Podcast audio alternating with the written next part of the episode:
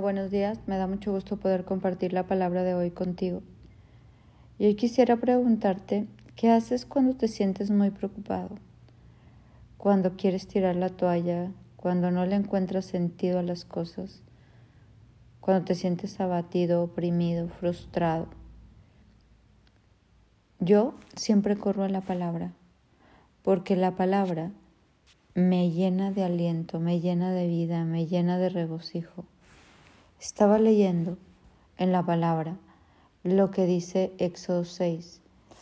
Tengo como 20 años leyendo la palabra y tengo dos años estudiando aparte de teología. La verdad para mí la palabra es como el aliento de mi respiración, es el oxígeno. Y cada que me siento, digo, todos los días la leo, muchas veces al día, pero cuando me siento oprimida, que quiero tirar la toalla, que ya no puedo más, siempre Dios tiene una palabra para mi vida.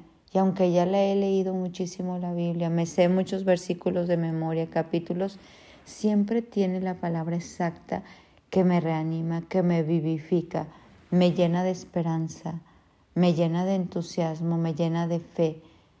Es como el momento oportuno donde puedo oír su voz y su palabra es tan poderosa en mi vida que le da un giro a todo mi sentir.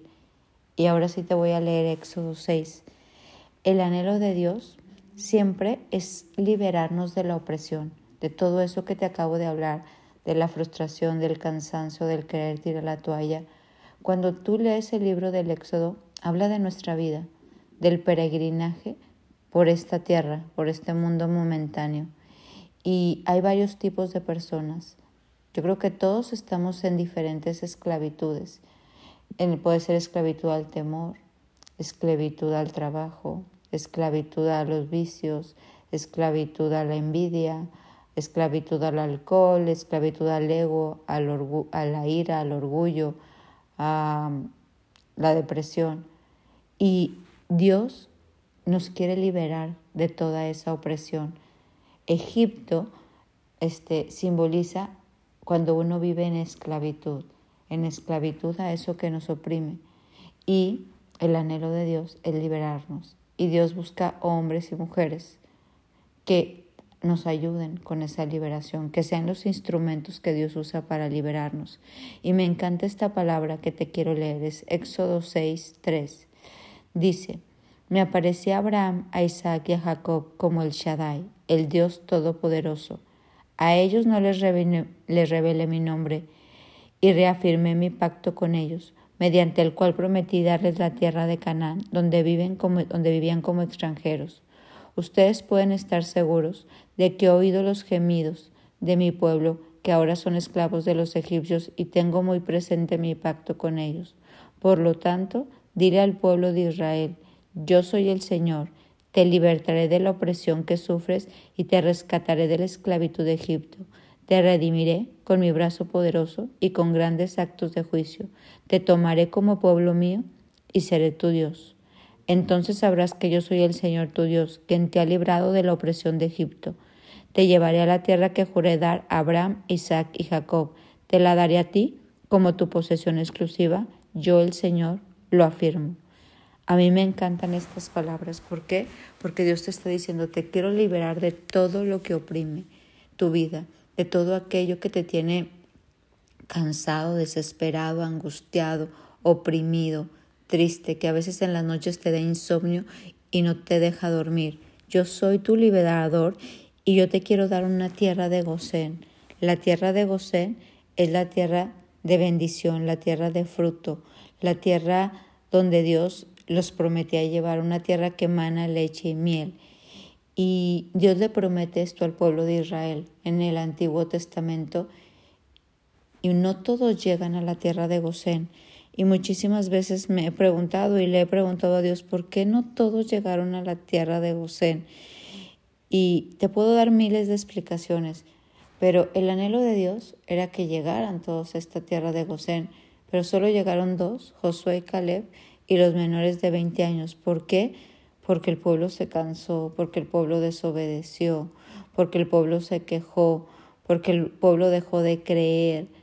Si vio milagros y prodigios, el mar rojo abierto, que llovía mana del cielo, pero llegó un momento en que estaba tan cansado que dijo ya no más.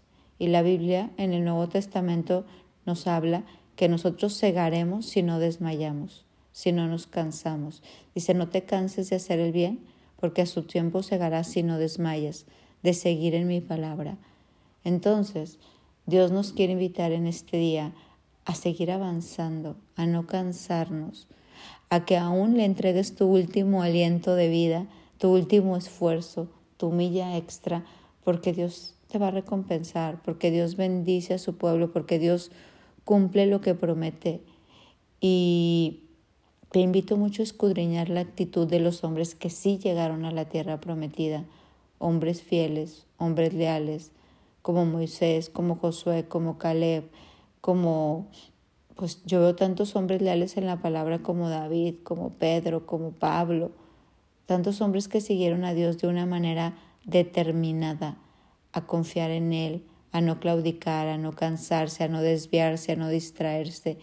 Estos hombres conquistaron lo que Dios les prometió y los otros que fueron mayoría, muchísimos israelitas, se quedaron atorados. La Biblia dice que la puerta es estrecha y angosto el camino y que pocos son los que lo hayan. Por eso yo te quiero invitar a, a esforzarte a seguir adelante y a creer en Dios, a a no, a no detenerte en el plan que Dios tiene para tu vida, a determinarte, a aferrarte a Él de tal manera que tú hagas lo que Dios te pide, que si Dios te dice de cabeza, de cabeza, pero no lo sueltes. Porque cuando tú tienes este espíritu como Josué y Caleb, cuando tú te determinas a pesar de las circunstancias, a pesar del cansancio, a pesar de la adversidad, creer en Dios, aferrarte a su palabra y obedecer lo que dice, tú verás las promesas de Dios en tu vida. Pablo en el Nuevo Testamento en Hechos le pasó algo parecido. Digo, no como en el Éxodo, pero siempre en los momentos más difíciles Dios se aparecía. Y él estaba en una tormenta en el mar y Pablo ya les había advertido lo que no debían de hacer, pero nadie le hacía caso y como él era preso, pues él iba nada más ahí, este, pues porque tenía que ir, porque lo iban a llevar a otro lugar donde iba a ser juzgado. Pero les dijo, por favor, no, no lo hagamos de esta manera. Pero nadie le hacía caso y se iban a morir, porque la tormenta vino y se iban a morir todos. Y luego Pablo ora y Dios se le aparece y le dice, este, señores, ustedes deberían de haberme escuchado al principio y no haber salido de Creta. Así se hubiera evitado todos estos daños y pérdidas. Pero anímense. A pesar de todo, ninguno de ustedes perderá la vida, aunque el barco se hunda, pues anoche un ángel de Dios, a quien pertenezco y a quien sirvo, estuvo a mi lado y me dijo, Pablo, no temas, porque ciertamente serás juzgado ante el César.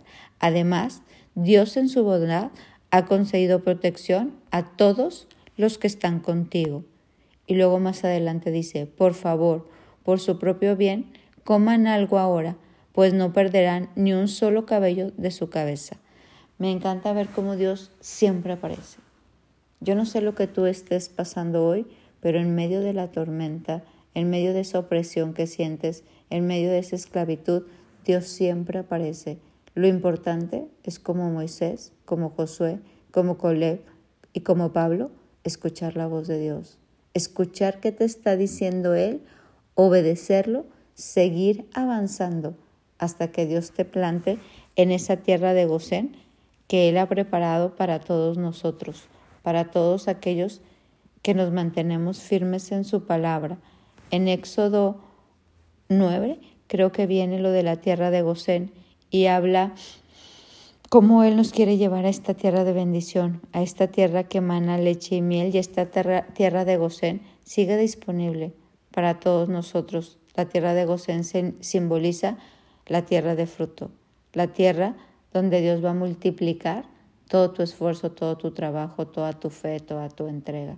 Entonces hoy persevera, Dios está contigo en medio de la tormenta, no claudiques, no te desvíes hasta que Dios te lleve a esta tierra de Gosén, a esta tierra que emana leche y miel.